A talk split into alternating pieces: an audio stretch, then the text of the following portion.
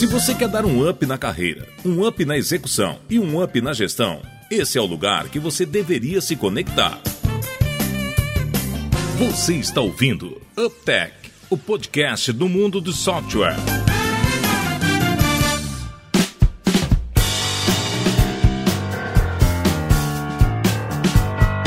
Olá, seja bem-vindo ao vigésimo episódio do UpTech. Meu nome é Guilherme e Dave Sionan, a gente tem visita ilustre hoje, que ilustríssima no UpTech hoje, hein? E Guilherme, e assim, ó, se algum dia a gente fizer uma estatística besta de falar assim, ó, da onde que vem a nacionalidade, né, a naturalidade da onde as pessoas vêm, quatro das pessoas aqui têm ligação com Minas Gerais. Três nasceram lá, uma tem o coração lá perto, é verdade. com pão de queijo e tudo mais. Então a gente tá no home office, mas se tivesse ao vivo ia ter uma cestinha de pão de queijo mineiro com polvilho azedo aqui no meio só para saber como é que vai ser hoje. Cara, nós estamos instaurando a República do Pão de Queijo, meu amigo. A República do Pão de Queijo dominando o Brasil. Ó, eu não nasci, eu não nasci em Minas, mas me mudei para lá com um ano de idade. Os meus três irmãos são mineiros, são nasceram em Minas. Essa foi uma homenagem para você, Guilherme, o mineiro de coração. Poxa, foi, foi gentil, foi gentil. ah, então estamos aí com o nosso amigo mineiro, Gabriel Costa. E o Yonan vai fazer as honras, e o Yonan vai fazer as honras de apresentá-lo. Nossa, eu acho que o Guilherme tocou na palavra correta, né, cara? É honra. Esse é o negócio, acho que, que define o que eu vou falar aqui. Gente, eu, como você sabe, eu passei pela, pelos resultados digitais também. O, e lá eu acabei conhecendo o Gabriel. A gente acho que fez bons trabalhos juntos. E mais do que isso, nós nos tornamos amigos. E sou, já disse isso pra ele algumas vezes, sou fã incondicional desse profissional. O, o Gabriel, gente, ele é, ele é CMO de tudo que você possa imaginar, viu? Não, é assim, ó. O, não, é tudo, cara. Tudo, tudo, tudo, tudo. Mas atualmente ele tá lá na. Ele tá como CMO na. CMO e cuidando da parte de growth na Singu. Ele é advisor de uma empresa chamada Egro e de várias outras aí. E dentro da época da, da Resultados Digitais, ele foi o head de growth da operação lá e foi product manager também. Mas assim, antes de eu falar do Gabriel, de novo, tá? Cara, seja bem-vindo. Sabe que é um amigo e um profissional extremamente admirado. Mas, Gabriel, fala um pouquinho aí mais sobre, sobre você, porque se eu for ficar falando aqui, meu amigo, vai dar, sem brincadeira, uns 5, 7 minutos de rasgação de seda, cara. Somos seu fã. Vamos lá, vamos lá. Bom, pessoal, antes de tudo, super obrigado pelo, pelo convite. É muito exagero mesmo, que mostra que eu tô conseguindo enganar bem, isso que, isso que importa. É, bom, tô, tô, aqui entre amigos, Guilherme, Davidson e Yonan. É, é, bem legal porque antes da gente começar a gravar, a gente ficou 40 minutos conversando, né? antes de apertar o play, de tanta coisa que a gente, que a gente gosta de falar, todos já trabalhamos em algum projeto junto. Então, eu acho que vai ser um papo super legal. Bom, eu sou Gabriel Costa, muito conhecido como mineiro também. Fui da Resultados Digitais muitos anos, fiquei lá quase seis anos, cinco, ixi, agora até perdi. Desde 2013 e lá passei por muita coisa, né? Eu entrei, a RD era pequenininha, tinha 20 funcionários, e lá dentro eu passei, né, pela, por essa, pela parte ali de marketing marketing vendas, né, por essa máquina, construir a máquina de geração de demanda. Depois eu trabalhei direto com o Eric em alguns projetos, ali mais de gestão, governança. Por fim, passei pelo time de produto, criei o, né, comecei a criar o, o, produto que é o RD Station Marketing Lite. E, e aí, mais recentemente, desde o início de 2019, me juntei a Singu como CMO e sócio lá um, um, negócio completamente diferente, né? Um B2C, mobile, marketplace, feminino, mas acho que um, um, foi um desafio super interessante que gerou aprendizados bem, bem complementares assim para mim. Então é isso. Chega de, de falar, vamos, vamos conversar. Não, mas calma, cara, calma. Não, eu e o Yonan, eu e o Yonan tivemos o prazer de, de visitar o Gabriel na Singu. É bem legal mesmo, um ambiente bem diferente, né? Bem legal. Bem diferente. Ô, Gabriel, mas não fica com vergonha, não, cara. Fala um pouquinho também dos cursos que você tem aí, bicho. Não, não fico com vergonha, não. É... não, mais, mais, recentemente a gente. Eu me juntei à TAI, né? A CMO da, da Max Milhas, e a gente acabou criando uma, uma, uma empresa nova bem focada na formação de líderes de marketing growth. A gente viu que é uma, uma, uma disciplina super nova e ainda muito, muito carente, né? E a gente criou, acabou criando um programa de mentoria, né, chamado Growth Leaders Academy. Esse programa, ele, ele tem a intenção de formar esses líderes, né, deixá-los mais preparados para os desafios de escala, de análise, de estratégia e tal. E aí agora é, a gente fez isso durante um ano, teve mais de 80 mentorados, né, umas 40 empresas, 80 mentorados. empresas super legais, assim, desde, desde empresas pequenininhas até empresas grandes, RD, Endeavor, Gimpass, é, Condizila, várias empresas aí de, de pequenininha a, a unicórnio. E aí agora a gente está lançando toda uma linha de, de novos produtos um pouco mais de entrada, né? Porque essa de formação de líderes acaba sendo um negócio muito mais robusto mas a gente viu que o mercado também estava com uma demanda muito grande de entrada mesmo. Quem queria entrar na área de growth ou quem já estava nessa área de growth e queria ficar muito melhor ou se especializar. Então, para quem quiser conhecer um pouco do, desse segundo, segundo job aí, é growthleaders.academy. Então, se puder deixar o link também, eu agradeço, tá? Valeu. agora, agora, agora coloca para trabalhar, Guilherme Brasil. É, não, pois é, agora eu, vou, eu nem preciso dar referência mais no final, já tá a referência aí, show de bola. Genial.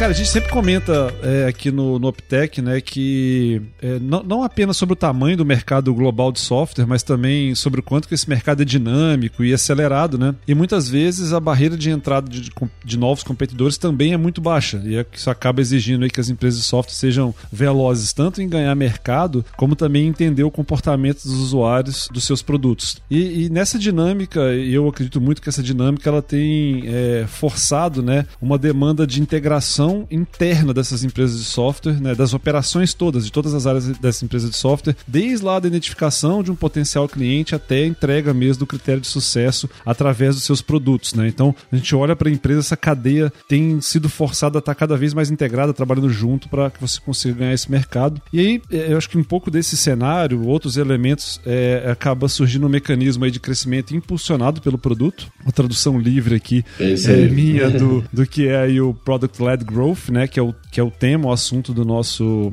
do nosso bate-papo. E é sobre esse mecanismo aí de aquisição, retenção e expansão de clientes que a gente vai conversar um pouquinho hoje. E aí, pelo todo o currículo aí que já foi apresentado do Gabriel, a gente vai contar com um especialista. É, e acho que assim, a gente pode começar falando um pouquinho do que, que é o PLG, né, o Product Led Growth, e que cenário que ele faz sentido. Para até colocar, a gente tem tido cuidado aqui também, Gabriel, assim, de muitas vezes tem pessoas, nosso público são pessoas da área de gestão, né, de empresas de software, mas nem, não necessariamente de uma área específica, por exemplo, de marketing, que conheça esses assuntos. Então acho que é legal de contextualizar um pouquinho o que é o PLG, né, o Product Led Growth, e que cenário que ele faz mais sentido. Bom, na, na verdade, para explicar isso, eu gosto de dar alguns passos atrás e eu acho que fica um contexto mais bem dado. Se a gente pensar há alguns anos para trás aí, é, se a gente pensar no modelo de venda de empresa mais tradicional, especialmente empresa de software ainda, é, a gente tem aquele modelo super, né, vendedor pastinha, vai visitar o cliente e começa a fazer todo aquele trabalho de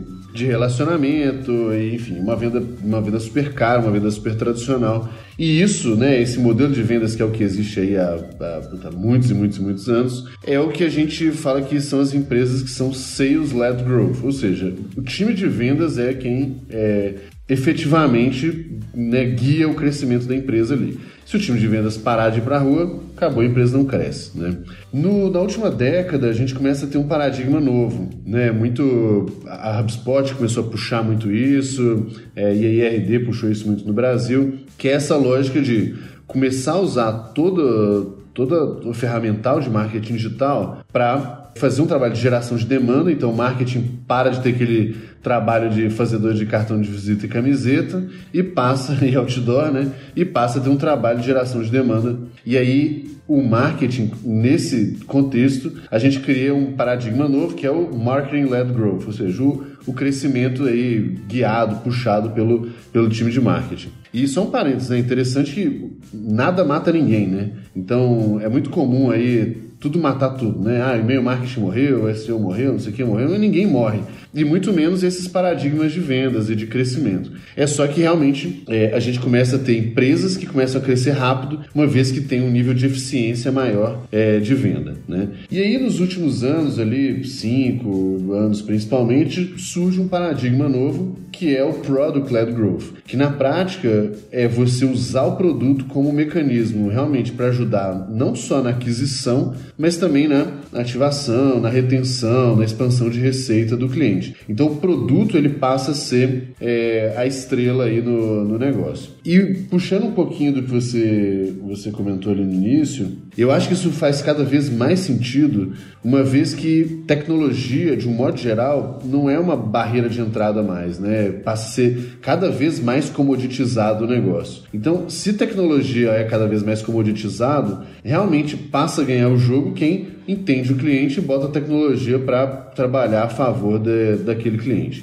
Então, essa história do PLG, ele, ela acaba, né, do Product Led Growth, ela acaba chamando muita atenção do mercado, das empresas de software de modo geral, porque você consegue ser muito mais eficiente, não só no seu processo de venda, como no seu processo de expansão, atendimento e tudo mais, uma vez que você consegue substituir muita camada de serviço, né, que é cara, difícil de padronizar, é, enfim, todos os desafios de escala aí, e você passa a fazer com que o software faça isso. E aí, o que é mais legal ainda, né? O software ele passa a tratar as pessoas de forma diferente. Então, de acordo com um certo comportamento, o software entrega uma certa, né, uma certa oportunidade, uma certa ação para o usuário fazer, coisa que muitas vezes com serviço ou você tem alguém que é super bom e sensível, né, e percebe o timing e aí tem um negócio muito mais, vamos botar assim, mais artista é, e menos padrão e tal. Então o PLG acaba chamando muita atenção por isso. Uma eficiência muito grande em vendas, em expansão, e as empresas conseguem crescer muito mais rápido. Então, a grosso modo, o PLG conceitualmente é isso, é por isso que ele é tão interessante hoje no mercado, né? Cara, bacana, você tocou nos, nos pontos bacanas ali, Gabriel. É, e uma das coisas que também a gente sempre tenta levar para o pessoal que, que escuta a gente, a gente sempre tenta trazer também uma visão, às vezes, um pouco mais de, de estrutura organizacional, um pouco mais de, putz, assim, de, da mecânica do dinheiro ao redor desse, dessas coisas. E quando você conta, né, que isso, assim, que, que o PLG, ele, ele é uma, uma estratégia de go-to-market e a gente tem que respeitar aquilo que você falou, né, numa coisa não mata a outra, né? De empresas que eram mais lideradas em momentos por vendas, outros por marketing, mais recentemente agora é por produto. Mas nas experiências que você vivenciou, cara, se começando do zero, você consegue ver, você falou de eficiência, mas quando a gente coloca isso, talvez a eficiência de aquisição de clientes, de retenção faça muito sentido. Mas quando como você está começando uma operação, imagina que está abrindo uma empresa agora, você sabe dizer se é esse modelo ele é mais barato? Você falou sobre caro, né? Se putz, às vezes é mais caro uma estrutura de serviço, coisa nesse sentido. Mas na, na tua leitura por experiências, é um modelo mais caro de ser implementado? Porque envolve muito mais coisas assim relacionadas a aquilo. Você assim, pô, tem uma parte de, de UX grande que precisa ser feita, aí tem uma parte de desenvolvimento bacanérrima que precisa ser feita também. Pô, tem uma parte de onboarding que, na minha leitura, muda o jogo mesmo dentro de PLG. Mas você consegue identificar se tem alguma diferença? Se, pô, cara, é, é, é um processo mais caro de largar do zero? É, é a sensação que eu tenho, Iana, é que é um processo que tolera menos incompetência do produto. Certo. Então, naturalmente, ele fica mais caro no curto prazo. Porque é difícil, primeiro, é difícil achar mão de obra boa e disponível no mercado, né, desde desenvolvedor, UX e tudo mais, e ele te força a muitas vezes polir um pouco mais o produto antes de de fato ir para a rua. Então, no curto prazo, eu acho que ele, ele gera esse efeito de custo um pouco maior. Tanto é que, na prática, o que acontece? A gente até é criado muito com essa cultura, né, de cria o produto MVP o mais tosco possível, bota na rua e vai consertando o negócio. Que de certo modo eu não acho um problema.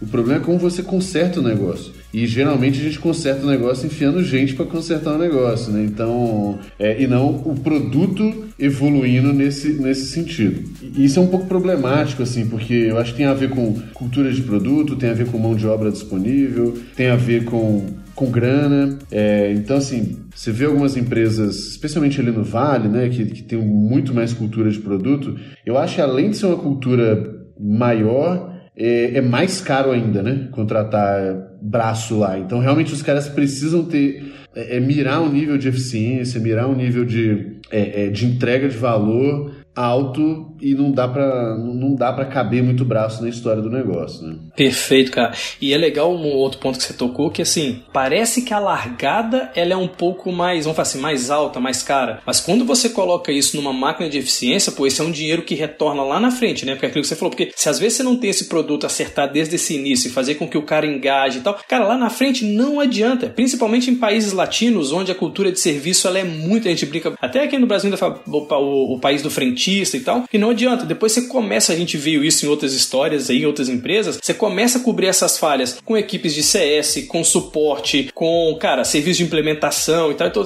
parece que num primeiro momento ele, ele, ele tem uma relevância financeira um pouco maior, né, do ponto de vista de investimentos, só que, cara, tudo que a gente tem acompanhado, a gente tem vivenciado eu e o Davidson um pouco disso numa das iniciativas que nós temos feito na, na empresa, mas, cara, essa é uma curva que lá na frente ela se paga, sabe? Então, acho que, que faz bastante sentido. E, e tem um problema, e que eu falo que é o seguinte: você vai pagar o preço, aí você escolhe a hora que você vai pagar e a quantidade de juros que você vai pagar. É isso aí. E o problema, velho, é que uma vez que você cria uma cultura onde se resolve as coisas na força bruta, ou no mínimo com, com braço, mudar disso é muito difícil, é muito difícil. E por fim, eu acho que acaba tendo uma, uma, uma coisa muito complicada no meio da jogada que só deixa tudo mais difícil ainda, que é uma parte de instrumentação. Então, uma coisa que eu vivi na RD quando eu estava implementando o, o, o, meu produto lá, né, o Light, foi o seguinte: quando eu fiz o meu produto e ele era em cima do RD Station normal, né, tradicional, eu coloquei alguns betas e todos travaram numa certa etapa do processo, logo no início do processo. E aí eu fui lá pro PM, dono dessa funcionalidade, né, dono desse pedaço ali, e falei com o cara, velho, isso aqui tá muito problemático, porque ninguém tá passando disso. E aí ele pegou e falou: Não, cara, isso não é problemático, não. Nunca vimos esse número ruim. Aí a gente abriu junto o Mixpanel,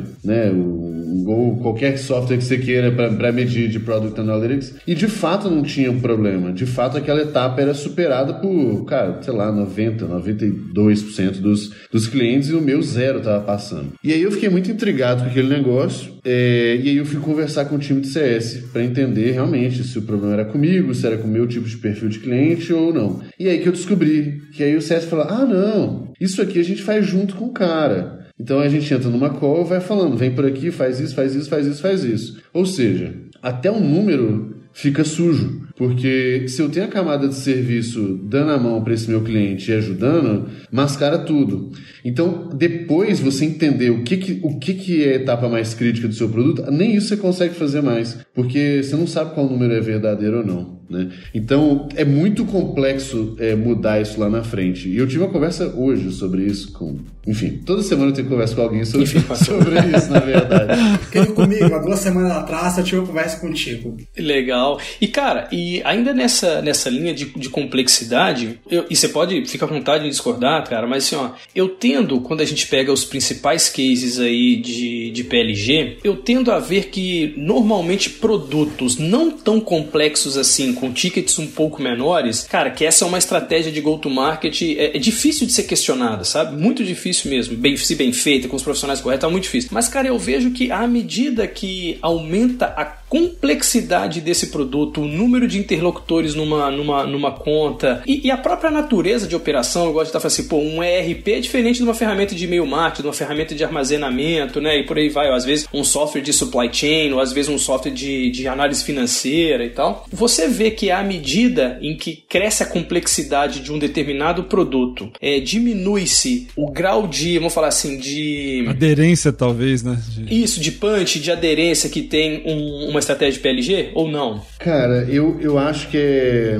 Eu concordo em partes, mas isso tem um motivo para acontecer. Quando você fala de um produto de ticket barato, especialmente o B2C, é mandatório para o negócio parar de pé. Tipo, eu vendo. A Singu vende um produto de 39 reais que eu pego, eu tenho uma margem de 35%, 30% se eu tirar meio de pagamento. Nunca vai parar de pé um vendedor é, fazendo isso e tal. Então eu preciso ser extremamente eficiente. É, então, quando o ticket é pequeno, na verdade, quase que não tem outra opção.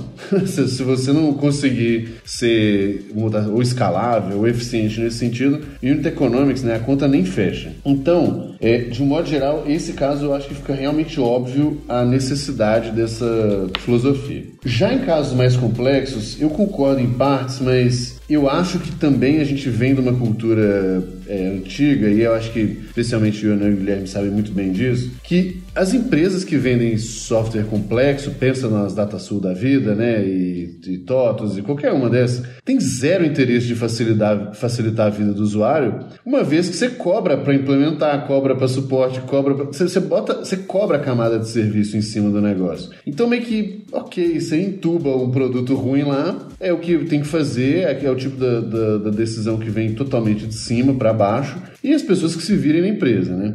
O que eu acho que, que dá para ser feito nesses casos de produtos mais complexos, nem é ter a ilusão de que você vai substituir tudo, tanto o processo de venda do enterprise quanto de atendimento. Não, não é esse o ponto. Mas eu acho que dá para você aplicar alguns princípios do negócio como uma base não só de um produto bem feito, como usar os princípios, por exemplo, de PQL, né, que é o lead qualificado pelo produto, para você vender mais para a pessoa. Então, se você estimula a pessoa a usar, né, o usuário usar, e aí você mede quem está usando, mede que resultado está tendo, e usa isso como uma, um argumento para negociar um contrato ainda maior, ou para negociar um, um add-on, para negociar o que quer que seja, isso pode ser bem poderoso. É que eu acho que é realmente uma mudança de paradigma muito grande ainda para o Enterprise.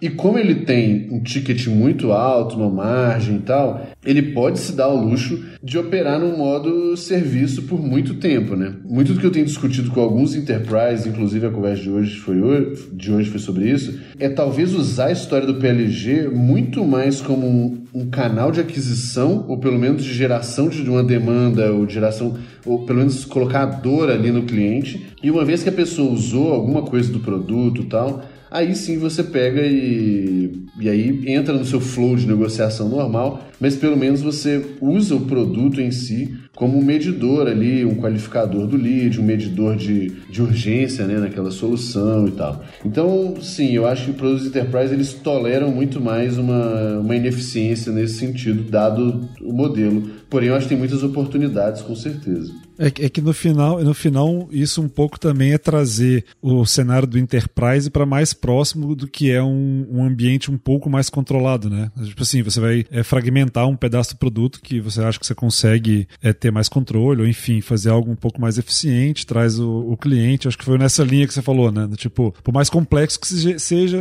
eventualmente você pode fatiar aquilo e transformar aquilo num pedaço do seu processo de PLG. É, exato. Por exemplo, e, e tem um outro caso ainda que aí eu não sei, não, não acho que aplica para muitas empresas, mas acho que é um paradigma interessante. Tem um amigo meu de uma empresa que chama Webflow. É, o Bruno. E o Webflow é um construtor de site, né? O Webflow em si tem um ticket muito baixo, acho que é tipo 400 dólares por ano, alguma coisa assim. Porque ele é muito vendido para freelancer, né? Para o freelancer que faz site para outras pessoas. E aí, até depois da gente bater um papo sobre PLG e tal, ele começou a olhar e o Webflow é, fica lá em São Francisco, né, no Vale e tal. Ele começou a ver que, por exemplo, tinha muitas pessoas do Google que usavam que usavam Webflow. Então, tipo, várias pessoas pontualmente usavam Webflow para construir coisas lá dentro. E de várias empresas grandes. Aí que eles começaram a fazer? Mapear os usuários de empresas grandes que usavam o produto deles, que nem se conheciam, não fazia ideia que o fulano ali da, do outro né, prédio usava, e aí sim ele chegava pro Google e falava assim: pô, Google, outra empresa grande, cara, você tem aqui ó, 70 usuários seus usando esse negócio, putz, sem compliance nenhum, de qualquer jeito, cada um no centro de custo, tudo vacalhado. Vamos negociar um plano enterprise aqui muito melhor, mais seguro e tal. E a moral da história, ele conseguiu mudar o ticket médio para 40 mil dólares do, desse tipo de conta.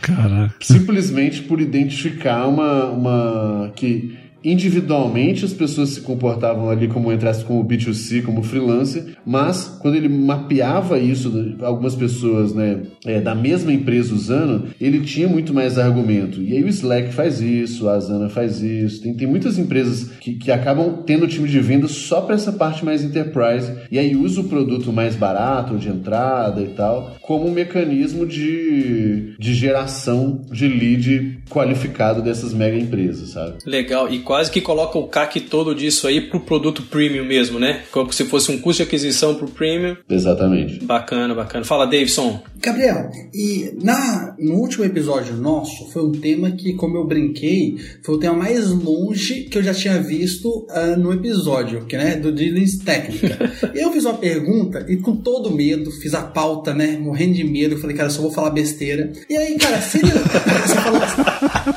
E aí foi exatamente o que aconteceu, né? é, aí o que acontece? E aí você fez uma brincadeira, você falou assim que quando a expectativa é tão baixa, qualquer coisa que ele fala positivo foi legal. Aí eu, eu fiz lá a pergunta o que, que não era do Dylan Stack, e o Rodney gostou, eu acho que ele foi até simpático comigo, mas meu coração aqueceu, né? Ficou muito legal, ficou bacana, fiquei feliz demais.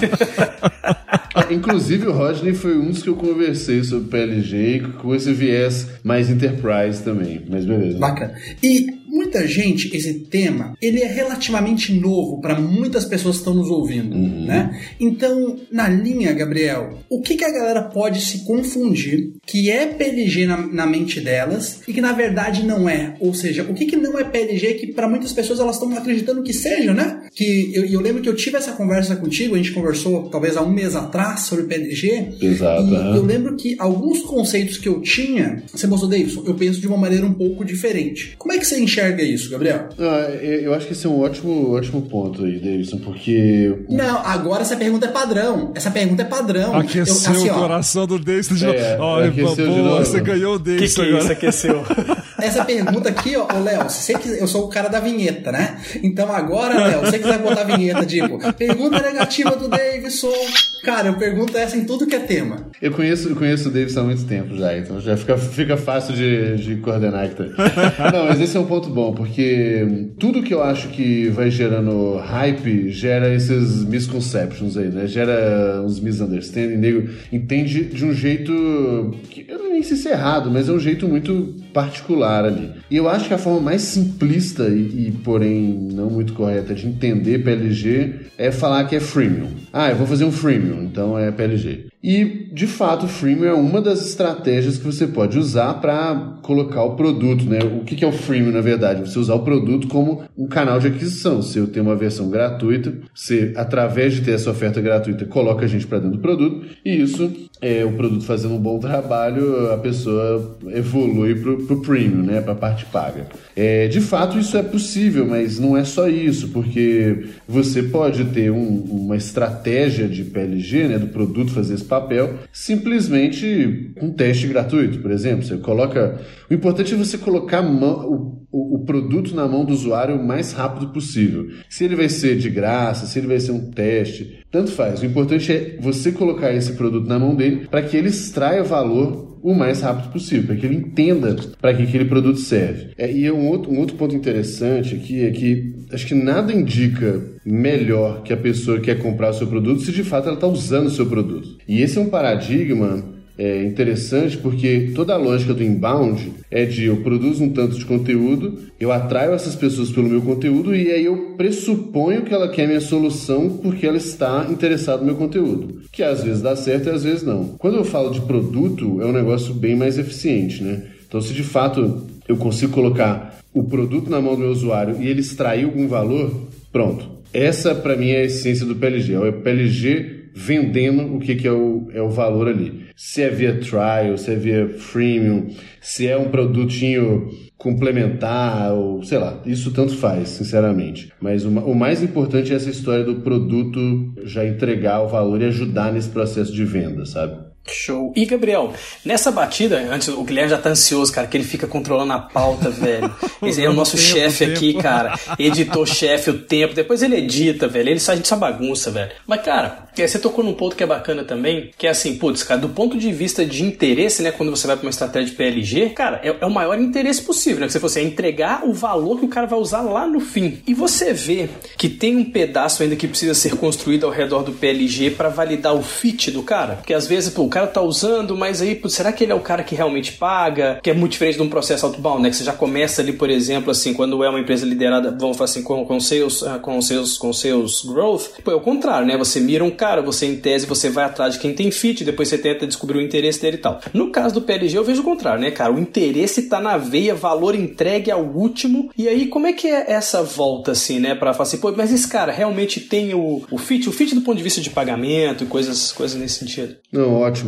É, na prática, eu acho que a lógica ali que se usa até no inbound, no outbound, que seja, de você dar um score, né, dar uma nota para aquele, aquele lead ali, ela continua existindo. A diferença são os parâmetros que você usa. É, de fato, a gente mede essa lógica do interesse aí pela, pelo nível de engajamento, uso, resultado e tal. Perfeito. O grande ponto ali do, do fit para mim tem a ver com a história do desde o onboarding lá, que é onde eu começo a do cadastro do onboarding, que é onde eu começo a coletar informação dessa pessoa para eu entender quem, quem que é ela, sugerir um caminho interessante ali para ela e entender o que, que eu vou fazer. E aí o que que, se não me engano, era a HubSpot que fazia isso? O que a HubSpot fazia era o seguinte: ela, ela tinha um modelo de uns é, free coaches, né? Então, teoricamente, o, PLG, o produto faz esse trabalho sozinho. Só que o que a HubSpot fazia? Quando a pessoa passava pelo cadastro e ela coletava algumas informações para ela eram importantes, ela colocava, tipo, ela, ela dava até um suporte a mais de um chat para quem tinha um fit bom, porque ela entendia que no mínimo vale a pena ter alguém mais disponível para aquela pessoa, para a pessoa A e não para a pessoa B. E aí, na história do PQL, né, o PQL é o, o lead qualificado pelo produto, aí você cria os seus critérios também. Então, do tipo, pô, qualquer um que gerou tal resultado aqui, eu vou mandar para o time de vendas, por exemplo, né? Beleza, uma regra sua. Ou, não, cara, eu só mando para o time de vendas quem gerou um nível de resultado X e tem pelo menos uma característica A, B e C. Então a lógica do score ela é muito parecida. O que, o que muda é o, são os parâmetros, né? E, e muito essa linha de sempre uma combinação de fit de interesse. Então, se você tem um fit muito alto, mesmo que o cara não esteja no ultra engajamento do software, você entra na jogada porque você entende que vale a pena gastar um pouco de energia com ele. Se é um cara que não tem um fit tão legal assim, cara, realmente é o produto que vai fazer tudo. Se ele atingir um certo nível ali de interesse, de engajamento, uso e tal, cara, show de bola, aí sim eu vou gastar meu tempo com essa, com essa pessoa. Então o fit ele também varia nessa história, é muito similar assim. E aí também, uma coisa que é muito interessante disso é que para isso funcionar bem, o marketing e o produto precisam funcionar bem. Porque não adianta nada eu trazer a persona errada para dentro do meu trial, né? Então isso tende a, a, a, gerar um, um efeito ou muito positivo ou muito negativo. E é por isso que no PLG as áreas tendem a trabalhar muito melhor em conjunto, porque se eu trago alguém de um perfil muito diferente do que eu quero que evolua dentro do meu produto, talvez meu produto nem entregue valor para ela. E empresas mais tradicionais ali de, de, software, até as mais antigas, ou os modelos de, de mais silo, né? Geralmente é o quê? Cara, marketing está fazendo o trabalho dele, empurra a bucha para vendas. Vendas faz o trabalho dela, empurra a bucha para produto. Produto faz, empurra a bucha para CS. E aí vira aquelas tretas inacreditáveis ali. Sim, né? sim. É, dessa forma você até consegue. É, produto passa a ter métrica de negócio também, né? Porque no fim do dia o produto tem que entregar, ou é dinheiro ou é lead. Das duas, uma, né? Cara, isso é, isso é muito doido, porque eu acabei abrindo falando um pouco disso, e, e, e é, esse para mim é o meu entendimento, né? Na prática, se a gente for olhar as disciplinas modernas do, de gestão de empresa de software, todas elas elas têm um pouco dessa tendência, né? De unificar a linguagem, né? Em torno de, de, de métricas mais de negócio. Então você pega quando surgiu o Customer Success, a escola moderna de produto, né? É, que hoje todo mundo fala tanto, que, que, que vem do Mark Kagan, enfim, desses caras é, que a gente sempre cita. Se você pega todas as disciplinas que evoluíram recentemente em torno da indústria de software, na minha leitura, elas buscam de alguma maneira integrar mais as áreas, né? Que a linguagem entre as áreas fique mais forte. E talvez, eu vi um pouco de tudo que a gente conversou, o PLG seja só, tipo assim, o cara que leva isso ao extremo, né? Do tipo assim, cara, vamos fazer o seguinte, então, essa linguagem ela tem que vir desde a aquisição, já olhando para o produto, a gente tem que pensar product market fit lá desde o começo, a gente tem que pensar em critério de sucesso lá no, no todos os parâmetros que estão ligados à customer success processo desde o começo é, é levar isso realmente ao, ao extremo, né? Então é, é, bem legal mesmo. A gente acabou, acho que abordando um monte de tema, assim, de, a gente foi conversando aqui, falando, né? Começamos no que que era, mas falamos de barreira, falamos de, de, dos próprios riscos, né? Tipo assim, cara, se tu faz um trabalho porcaria em produto e você tenta pegar esse trabalho porcaria e levar ele pro PLG, você tá fadado à desgraça, né? Tipo assim, é a receita do, do, do pior modelo. Exatamente. E, e, o, o PLG, ele, ele, ele escancara o que você tem de pior também, né? Porque você tira as muletas ali que normalmente se tem. Então, é um pouco doloroso no início, especialmente se você não, não tem essa prática, essa cultura.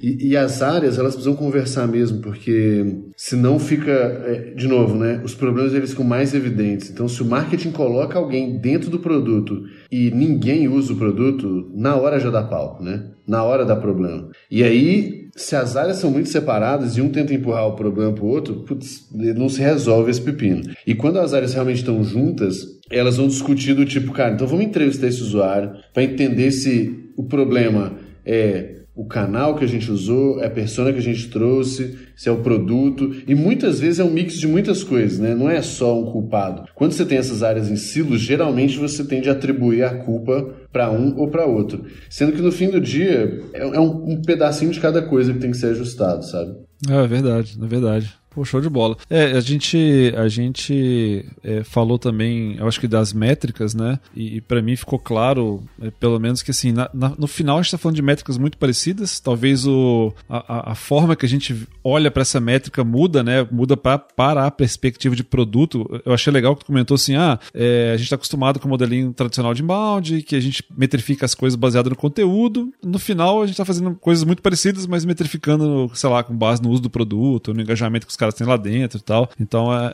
enfim, a gente tá falando sobre, sobre as mesmas coisas, né?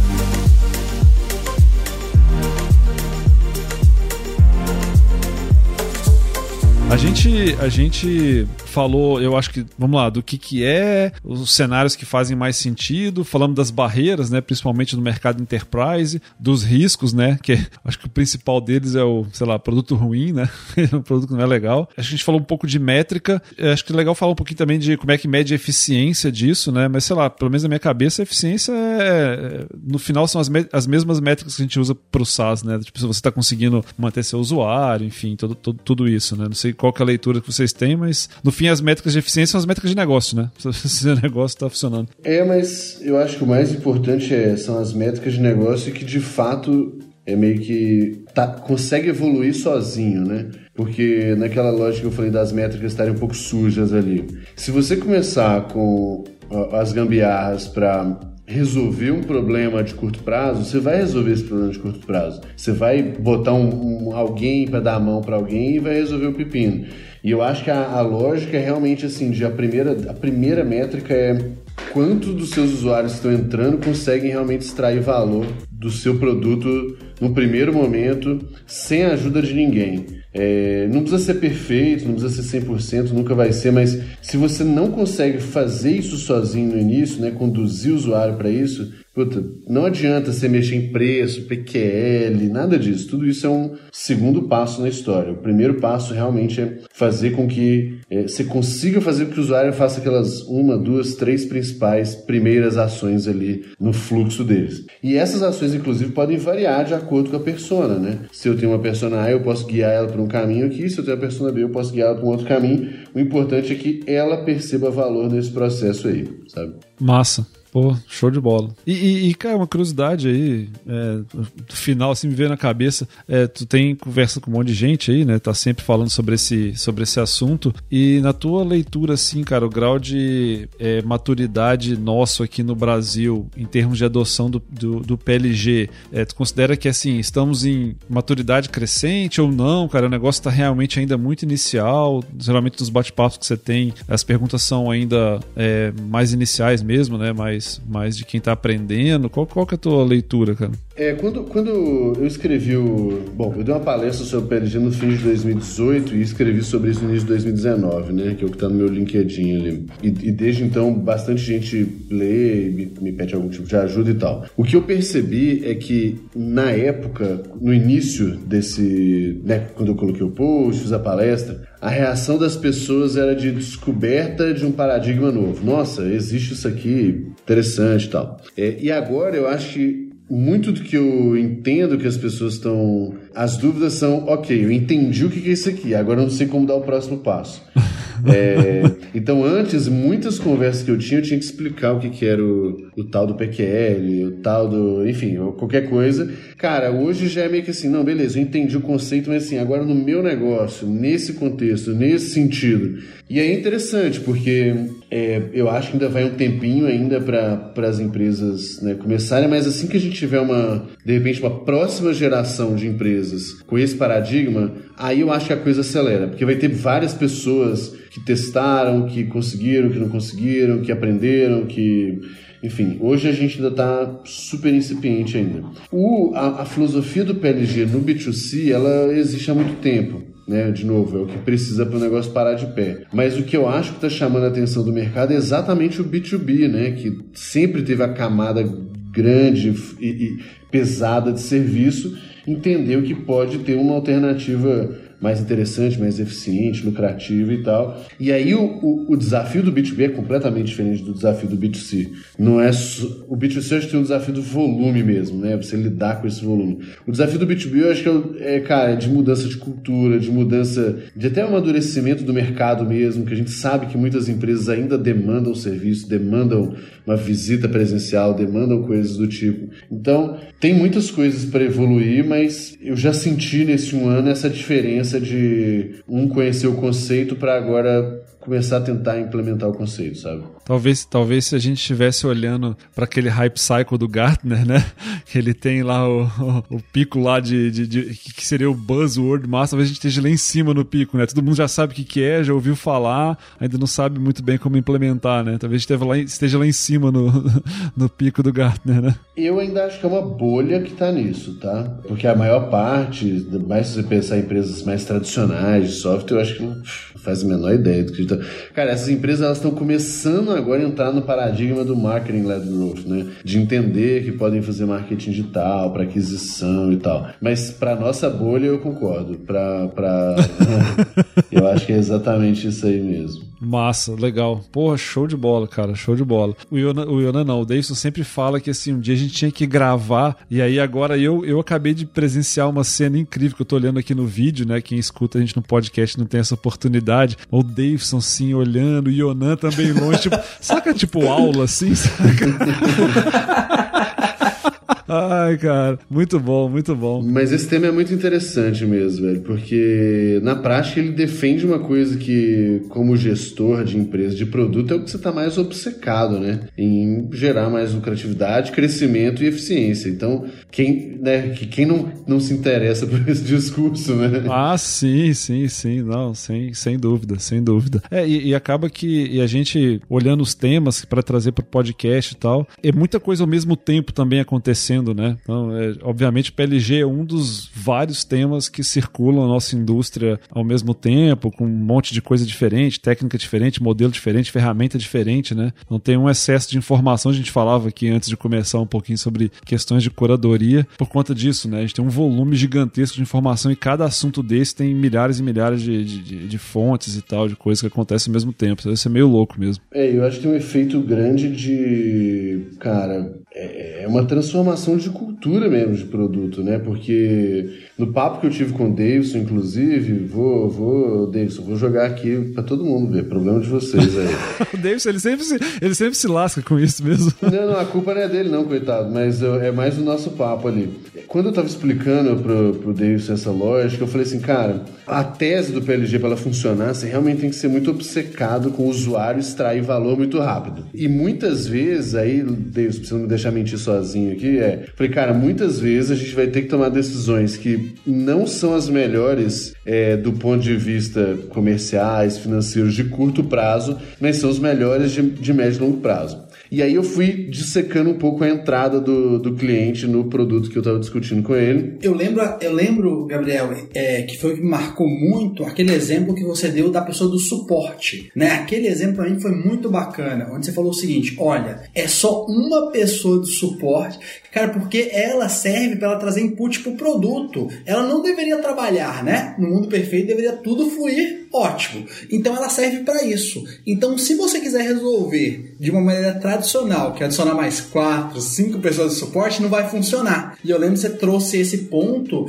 e isso ficou muito claro para mim. Exato. É, é, essa é uma delas, né? Que é a quantidade de, de, de, braço que você coloca nas coisas. Mas meu ponto é, cara, é esse tipo de coisa que no fim do dia a gente começa a ter que revisitar muito e começar a transformar em alguns princípios mesmo de produto ou da empresa. Porque se você está abrindo mão do usuário extrair valor rápido por qualquer outro motivo, claramente você está é, no modelo antigo de. Não antigo de ultrapassado, mas o modelo é, realmente anterior de produto, né? Que muitas vezes é, é, é, o produto é uma é só uma consequência de uma estratégia comercial, por exemplo, e não um negócio que anda anda super junto, né? Então eu acho que essa é uma coisa super legal de, de do pessoal pensar, porque cara são mudanças muito pesadas assim é, e que muitas vezes você vai ter que ou crescer um pouco mais lento no início ou gastar um pouco mais no processo ou enfim ter qualquer tipo de sacrifício a curto prazo porque realmente para construir um produto que entrega valor entrega valor de uma forma simples ou automática ou pelo menos o mais automática possível é caro. Descobrir como fazer isso é caro demora até sair pegando o jeito é, é bem complicado mesmo Cara, a gente poderia ficar horas e horas e horas e horas a fio aqui, né? E, e, assim, tem uma vantagem, Gabriel, de ser, ser o host assim, principal, porque você pode mudar as coisas, né? Eu sempre faço um resumo, mas como eu não anotei nada e ficou muito longo, eu vou pular o resumo dessa vez. é uma decisão monocrática aqui que eu tomei que eu vou pular o resumo. É isso aí, tá certo. Uptech Referências. Conteúdos que fazem a diferença. Eu acho legal a gente deixar é, algumas referências, né? Já que a gente está falando tanto essa questão de ser um assunto novo e, e, trazer algumas referências assim que, que o pessoal possa buscar. Eu vou me aproveitar aqui do próprio comentário do Jabá do Gabriel ali do começo, né? Acho que tem ali o Growth Leaders Academy, né? Que é um, que é um ponto. Mas eu não sei se tem algum, algum livro, alguma outra referência além do, dos blogs, dos seus próprios posts, né, Gabriel? Que você queira deixar pro pessoal aí. Yonan, Davidson também. É, eu tenho, eu tenho alguns, cara, que são, são poucos, tá?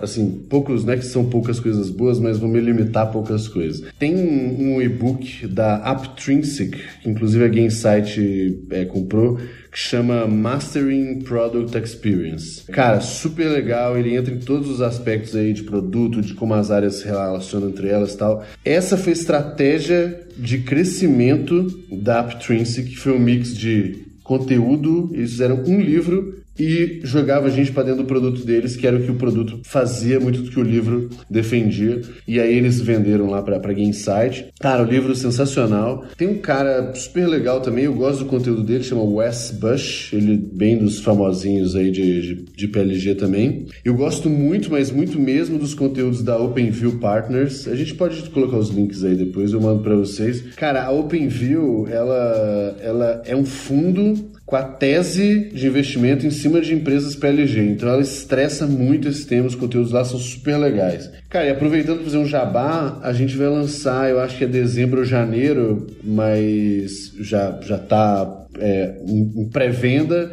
o curso de PLG. Eu vou pelo, pelo Growth Leaders Academy, né? Nem, nem era combinado nisso no nosso papo, mas eu vou fazer o jabá assim mesmo. Vou botar o link de afiliado lá do Tech. o Gabriel é de casa, o Gabriel, Gabriel é de casa. É, a gente, cara, por, é, são, assim, são muitas perguntas muito repetidas e eu acho que dá pra. Ninguém vai sair do negócio com a vida resolvida, mas eu acho que sai com um fundamento muito claro, com exemplos claros, entrevistas com empresas que fazem isso bem feito.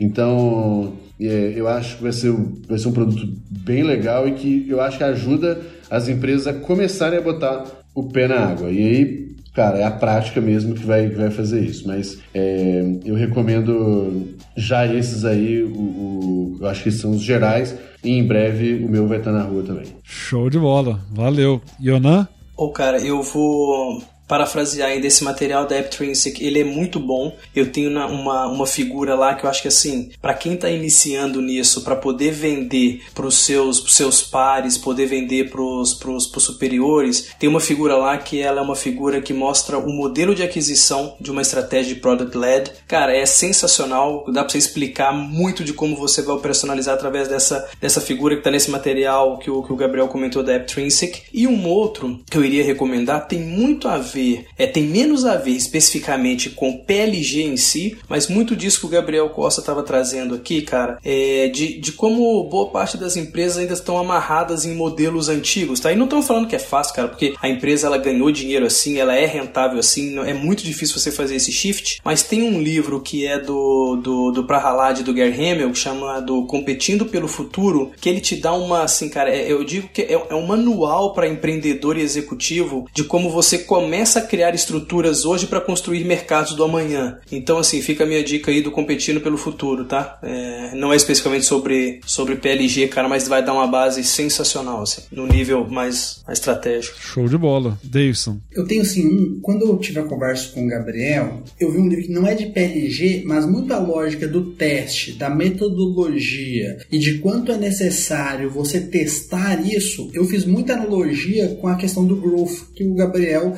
também é uma das grandes referências do Brasil. Então eu vejo que o livro Hacking Growth do Sam Ellis, bem conhecido, ele tem alguma lógica de como é que você também não trabalha só na aquisição de clientes, na atração, perdão, mas também na retenção. E eu fiz várias analogias quando fui estudando PLG com o processo de growth. Então acho que é um livro que pode ser interessante nesse processo. Show de bola. Maravilha.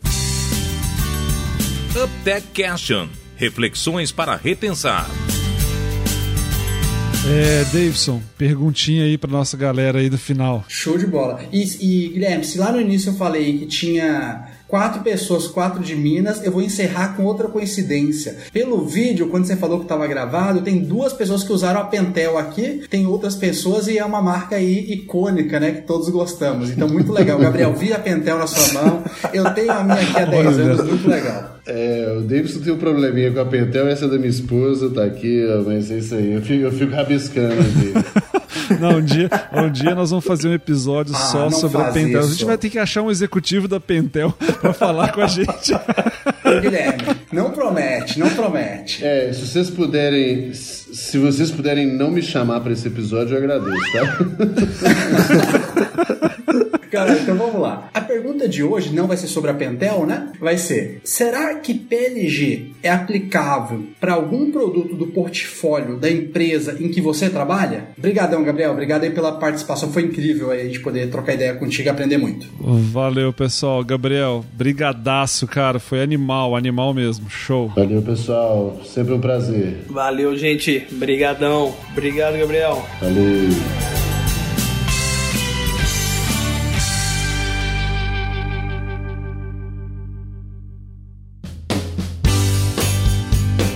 Esse foi mais um episódio do UpTech. Veja esse e outros episódios no site www.uptech.software.